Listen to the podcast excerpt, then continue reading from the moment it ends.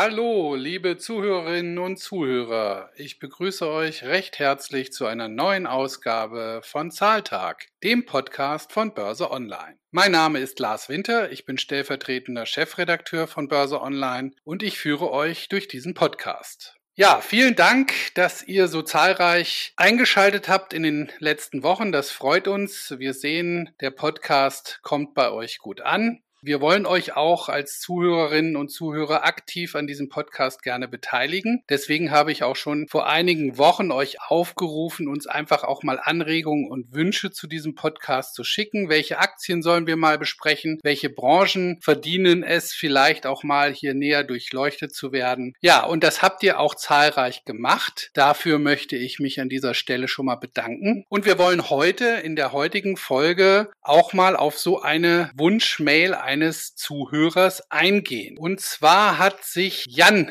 bei uns gemeldet und fand den Podcast über Impfaktien sehr spannend und ist unserem Aufruf gefolgt und wollte mal eine Sendung zu Agraraktien hören. Das fände er spannend. Er denkt, dass in diesem Sektor also die effiziente Bewirtschaftung von Ackerböden seitens Technik oder Maschinen immer wichtiger wird. Ja, und er wollte einfach mal schauen und hören, vor vor allem, was wir dazu zu sagen haben, welche Aktien wir spannend finden und wie es da insgesamt so weitergeht. Und diesem Wunsch möchte ich heute nachkommen. Ich habe dazu mir als Gast meinen geschätzten Kollegen Karl Battesweiler eingeladen. Karl ist ein sehr erfahrener Kollege, schon einige Jahrzehnte am Markt tätig und sein Steckenpferd ist vor allem die Agrarwirtschaft, Agraraktien, alles was mit Agrar- und Landwirtschaftstechnik zu tun hat. Ja, und mit ihm möchte ich heute einfach mal die Branche näher durchleuchten und freue mich sehr, dass Karl heute mein Gast ist.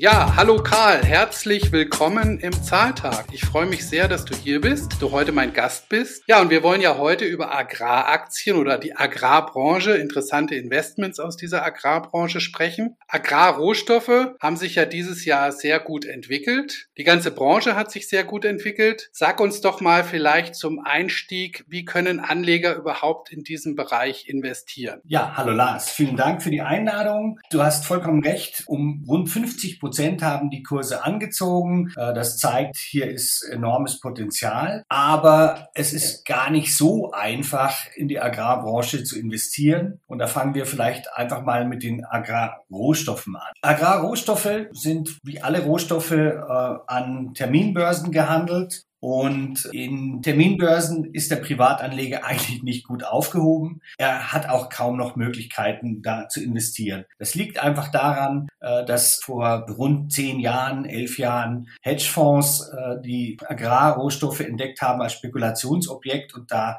sich wüst betätigt haben. Und daraufhin haben ganz viele Banken gesagt, das ist ein Thema, aus dem wir uns zurückziehen. Es ist einfach nicht ethisch auf Lebensmittel, und das sind ja Agrarrohstoffe, zu spekulieren. Und so ist das eigentlich tatsächlich jetzt nur intern noch für die Unternehmen interessant, auf die Rohstoffe zu setzen, die tatsächlich diese Rohstoffe verarbeiten. Allerdings hat der Privatanleger schon eine Möglichkeit, immer noch auf die Agrarrohstoffe zu setzen über ETFs, also Exchange Traded Funds. Und die beziehen sich ja auf die Indizes der Agrarrohstoffe, wie zum Beispiel den Bloomberg Agriculture Subindex. Und da gibt es zum Beispiel einen ETF von Wisdom Tree Agriculture. Und der hat sich natürlich entsprechend den Rohstoffindizes auch in diesem Jahr sehr gut entwickelt, rund 50 Prozent plus. Wenn man dann allerdings schaut, wie das in den vergangenen Jahren war, wenn wir fünf Jahre zurückgucken, äh, dann hat dieser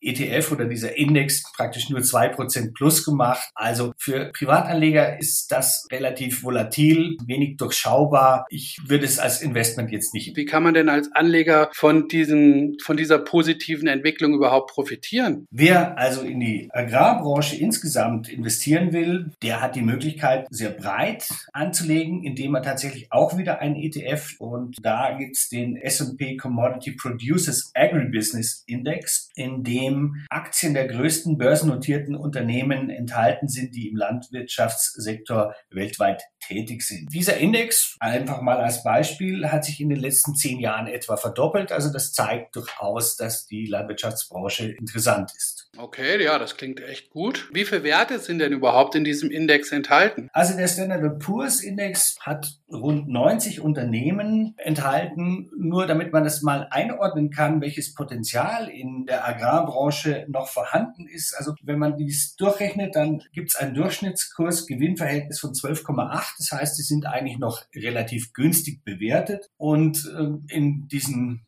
inflations- und zinslosen Zeiten ist vielleicht auch ganz interessant. Ähm, ich komme hier auf eine Dividendenrendite im Schnitt von 1,94 Prozent. Das ist jetzt nicht so viel, aber auch nicht zu verachten. Okay, das waren jetzt so Durchschnittswerte, Durchschnitts-KGV, Durchschnittsdividendenrendite. Kannst du vielleicht mal ja ein bisschen konkreter erklären, welche Unternehmen in diesem Agrarindex tatsächlich enthalten sind? Kannst du mal ein paar Namen nennen und vielleicht auch ein bisschen Hintergrund zu den ausgewählten Unternehmen uns mal hier vorstellen? Klar, die Agrarbranche, man stellt sich da ja immer so ein bisschen den Bauern vor. Die Unternehmen, die darin tätig sind und auch wirklich gute Geschäfte machen, kennt man dann eher weniger, die, zumindest die meisten aber sie werden auch zur Agrarbranche gezählt. Ich fange einfach mal an mit Nutrien. Das ist ein kanadisches Bergbauunternehmen, und die stellen Kalidünger her. Und äh, die machen immerhin 20 Milliarden Dollar Umsatz im Jahr. Also nicht zu verachten, das ist schon ein richtig großes Unternehmen. Das nächste wäre Archer Daniels Midland. Die verarbeiten Agrarrohstoffe, wirklich Mais, Weizen, Soja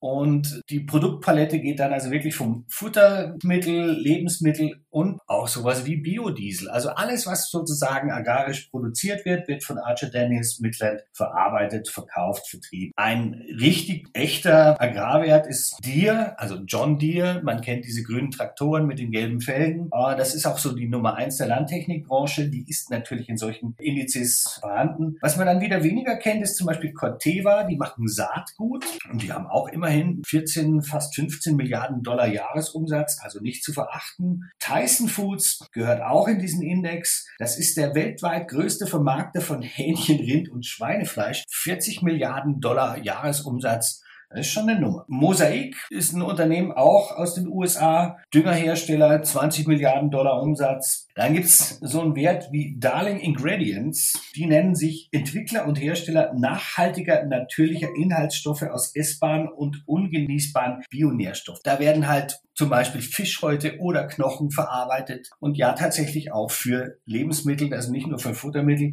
das Geschäft läuft aber gut und die haben auch einen mittleren Milliarden äh, Jahresumsatz. Eher wieder klassisch zuzuordnen zum äh, Agrarsektor ist Bunge, auch ein US-Unternehmen, die machen Ölsaaten, Dünger, Soja, 40 Milliarden Dollar Jahresumsatz. FMC ist ein Unternehmen, die kommen eigentlich aus der Technik. Die haben mal äh, Ölmühlen hergestellt. Heutzutage ist das tatsächlich ein Chemieunternehmen, die auch Pflanzenschutzmittel herstellen, haben aber auch im Portfolio sowas wie Rüstungsgüter, ganz einfach, weil sie festgestellt haben, Traktoren sind geländegängig und das kann auch das Militär gebrauchen. Das waren jetzt einfach mal so ein paar ganz große Werte, die eigentlich alle in Nordamerika, also meistens in den USA angesiedelt sind. Okay, ja, das waren jetzt viele Namen. Einige davon kommen natürlich auch regelmäßig in unseren Heften vor. Also eine Dir, über die hast du ja schon in Börse Online viel geschrieben. Auch Mosaik äh, und andere, die du jetzt genannt hast, kommen ja immer wieder mal auch in Börse Online, in Branchenreports, in Länderreports oder auch als Einzelgeschichten mal vor. Was ich jetzt nicht gehört habe, sind deutsche Unternehmen. Also du hast jetzt einige amerikanische, nordamerikanische Unternehmen aufgezählt. Gibt es denn nicht interessante Aktien aus diesem Bereich, die äh, in Deutschland beheimatet sind? Ja, tatsächlich. Also zum Beispiel KWS Saat aus dem niedersächsischen Einbeck. Das ist ein Saatguthersteller, sind weltweit ungefähr die Nummer vier der Branche, haben auch ein ordentliches Wachstum in den letzten Jahren hingelegt und äh, da kann ich mir durchaus auch noch viel mehr erwarten. Insbesondere bei den gentechnischen Lösungen im Saatgut. Also KWS Saat ist sicher ein Wert, äh, der sich lohnt für Anleger sich anzugucken. Andere Unternehmen aus der Branche, zum Beispiel Viscofan, die ist eigentlich ein spanisches Unternehmen, aber sie haben in Deutschland eine große Produktion in Weinheim, das liegt da am Odenwald. Die machen Wurst heute. Tatsächlich, man muss das so sehen, und zwar aus Kollagen und Kollagen wird eben aus tierischen Abfällen gewonnen. Also wenn Sie Ihre Frankfurter, Wiener oder sonst was Bockwurst essen, das ist letztlich auch Agrarbranche.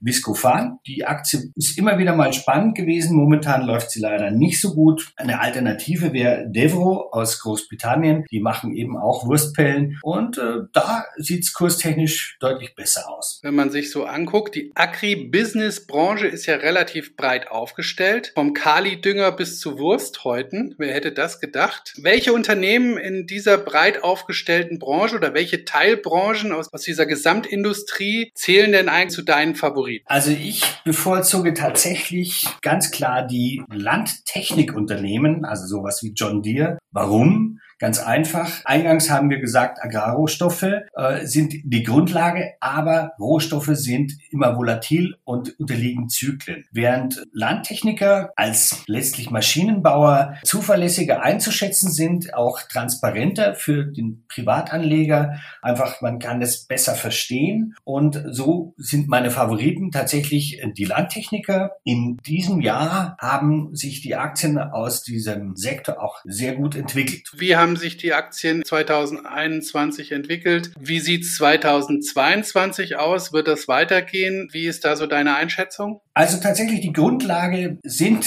wieder die Rohstoffpreise. Die Agrarrohstoffe laufen gut. Äh, wenn die Agrarrohstoffe Geld einbringen, haben die Bauern Geld und dann sind sie auch investitionsfreudig und kaufen sich Landtechnik. Auch deswegen, weil in den vergangenen Jahren viele Investitionen unterblieben sind, weil die Rohstoffpreise so im Keller waren. Und da gibt's jetzt ein Nachholbedürfnis und das wird auch ins nächste Jahr absolut weiterreichen. Aber tatsächlich in diesem Jahr ist es für die Landtechniker schon richtig gut gelaufen. Ich nenne als erstes einfach John Deere. Das war binnen zwölf Monaten kurstechnisch ein glatter Verdoppler. Das Unternehmen ist A, die Nummer eins der Landtechnikbranche, B, ein guter und zuverlässiger Dividendenzahler. Also die haben seit, ich glaube, 40 Jahren regelmäßig die Dividende erhöht und auch immer bezahlt. Da gibt es nicht so viele Unternehmen, die das tun. Und technologisch ist John Deere auch sehr gut aufgestellt. International ist zwischen allen äh, Ländern vorhanden, hat ein super Vertriebsnetz und bei John Deere kommt auch noch dazu, sie haben eine relativ große Baumaschinensparte und die wird natürlich durch dieses milliardenschwere Infrastrukturprogramm des US-Präsidenten Joe Biden profitieren. Die haben unter anderem zum Beispiel eine deutsche Tochterfirma Wirtgen, das ist sozusagen der Weltfavorit in Sachen Straßenbaumaschinen, Teermaschinen, Walzen, diese Maschinen, die die Autobahn abschruppen und danach wieder teeren. Auch das gehört alles zu John Deere, ist mein absoluter Favorit unter den Landtechnikern. Okay, hast du noch vielleicht ein paar Namen? Um einfach mal zu zeigen, was es da so gibt. Es gibt Kubota, ein japanischer Konzern, die machen Landmaschinen, Baumaschinen, aber auch zum Beispiel Bewässerungssysteme. Das ist ein absolutes Zukunftsthema in der Agrarbranche und äh, die sind auch Spezialisten natürlich, weil sie aus Asien kommen, zum Beispiel bei Reiserntemaschinen. Und da gibt's in Asien noch ganz viel äh, Nachholbedürfnis in der Landwirtschaft, in der Mechanisierung und Reisernter zum Beispiel. Das ist das, was bei uns der Mähdrescher Fleischer ist, gibt es nicht so viel, da ist Kubota stark. Es gibt aber auch so Werte, zum Beispiel wie Wacker Neussen, ist bei uns mit den Baumaschinen bekannt, aber die haben eine Tochterfirma Weidemann, die stellen Hoflader oder Radlader her, ist ein absolutes Qualitätsprodukt und bei den Landwirten sehr beliebt. Deswegen hat Wacker Neussen auch einfach diesen agrarischen Einfluss. Ein anderes Unternehmen, das sehr stark von der Landtechnik profitiert, ist Bucher Industries aus der Schweiz. Die haben mit der Kuhn Group eine Tochter, die ungefähr 60, 70 Prozent des Umsatzes ausmacht. Kuhn macht Mähgeräte, Heuballenpressen und sonstiges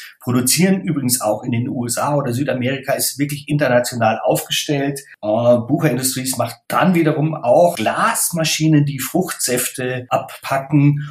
Da wäre dann auch wieder ein agrarischer Bezug. Und Bucher ist richtig gut gelaufen. Die haben einen Auftragseingang in diesem Jahr, der hat sich verdoppelt zum Vorjahr. Da sehe ich auch ganz, ganz viel Potenzial. Okay, das klingt auf jeden Fall interessant. Aber Bucher Schweizer Aktie ist in Deutschland schwierig zu handeln. Was könnten Anleger machen, um die Aktie trotzdem zu kaufen? Schweizer Aktien sind schwer zu bekommen, aber man kann es über Broker, die Zugang zur Zürcher Börse haben, kann man das schon hinbekommen. Ist natürlich gebührentechnisch ein bisschen teurer, aber das kann man verschmerzen, wenn man einfach sich anschaut, wie sich die Aktienkurse entwickeln. Und Bucher zahlt übrigens auch eine ganz gute Dividende. Da muss man sich dann steuerlich natürlich auch wieder angucken. Aber nein, das funktioniert. Lang und Schwarz fällt mir jetzt gerade ein, das ist so ein Broker, die den Zugang da ermöglicht. Ähm, ja, jetzt haben wir einige Favoriten gehört aus dem Landtechnik-Segment. Dir, Echo. Nein, Echo habe ich noch gar nicht erwähnt und tatsächlich ist das nach John Deere oder eigentlich sogar vor John Deere mein absoluter Favorit. Echo, den Unternehmensnamen kennt man eigentlich nicht, aber dazu gehören Marken wie Fendt, Messe Ferguson, Valtra und Challenger. Das sind äh, vier Top-Marken in der Landtechnik, allen voran Fendt. Das ist der absolute Technologieführer in der Branche und Echo produziert in den USA, in Südamerika, aber eben Fendt wird in Deutschland, im Allgäu werden die Traktoren gebaut und sind absolute Technologieführer. Und Echo ist auch im Precision Farming, also sozusagen der Digitalisierung der Landwirtschaft ganz, ganz vorne dran. Und deswegen sind die eigentlich meine Favoriten, wenn man jetzt mal John Deere nimmt, die haben ein Kurs-Gewinn-Verhältnis von etwa 17, was bei dem Wachstum dieses Unternehmens wirklich äh, günstig bewertet ist, aber Echo, das auch entsprechend stark wächst in diesem Jahr, Umsatz- und Gewinnwachstum locker 20 Prozent und die sind mit etwa 12 beim Kursgewinnverhältnis bewertet. Das heißt, da sehe ich noch viel, viel mehr Potenzial. Okay, ja, das klingt doch schon mal sehr spannend. Also, ich fasse nochmal zusammen. In der Landtechnikbranche sind deine Favoriten Dir und Echo. Mit Abstrichen vielleicht die Bucher Industries, die ist hier für deutsche Anleger ein bisschen schwieriger zu handeln. Muss man dann vielleicht über Broker gehen, wie Lang und Schwarz. Ansonsten vielleicht auch tatsächlich an der Heimatbörse Schweiz kaufen, was ja vielleicht für, nicht für jeden Privatanleger so einfach ist und auch vielleicht auch mit höheren Kosten verbunden ist. Gut, jetzt haben wir ein paar Einzelwerte. Wenn man als Anleger sagt, na, Einzelwerte sind mir einfach zu schwierig oder zu riskant, ich möchte breit gefächert in dieses Segment investieren, Agribusiness, gibt es da ein Produkt, was du vielleicht noch dem ja, Anleger empfehlen könntest, der breit gefächert in diese Branche investieren möchte? Ja, tatsächlich. Wir hatten ja eingangs äh, diesen Commodity Producers Agribusiness Index, auf den es ETFs gibt. Da sind eben diese ganzen Unternehmen von Dünger über Chemie bis zur Wurstpelle dabei. Wer mehr sozusagen der Landtechnik im Portfolio haben will, für den würde ich vorschlagen, es gibt den iShares Agribusiness äh, ETF und der berücksichtigt gerade die Landtechniker, sowas wie Kubota oder auch die indische Mahindra, ein ganz, ganz großes Unternehmen, Multikonzern. Und äh, damit hat man dann eigentlich die Branche ganz gut abgedeckt und äh, einfach die Aussichten sind gut weil es technisch Nachholbedarf gibt, der weit ins Jahr 22, auch 23 weiterreichen wird. Die Rohstoffpreise werden sich eher auch aus Klimabedingungen oder auch der Einkaufspolitik Chinas wohl nicht so schnell wieder nach unten bewegen, auch wenn es da eine Zyklik gibt. Also ich bin sehr, sehr optimistisch für die Agrarbranche und insbesondere für die Landtechnik eingestellt. Prima. Vielen Dank, Karl. Das war ein spannender Einblick, ein interessanter Einblick in eine spannende Branche mit interessanten Aktien. Die Agrarbranche mit äh, guten Aussichten auch für das kommende Jahr. Ich bedanke mich bei dir für die Einblicke, die du uns hier gegeben hast. Wünsche dir noch eine schöne Vorweihnachtszeit und ja, freue mich schon auf die nächste Ausgabe mit dir, wenn du mal wieder zu Gast im Zahltag bist. Gerne. Danke, Lars. Und tschüss. Ja, liebe Zuhörerinnen und Zuhörer, ich hoffe, euch hat das neue Format gefallen und ich würde mich freuen, wenn ihr in zwei Wochen wieder reinhört in eine neue Folge von Zahltag, dem Podcast von Börse Online. Ich wünsche euch bis dahin eine gute Zeit, erfolgreiche Börsengeschäfte und das Wichtigste natürlich, bleibt gesund.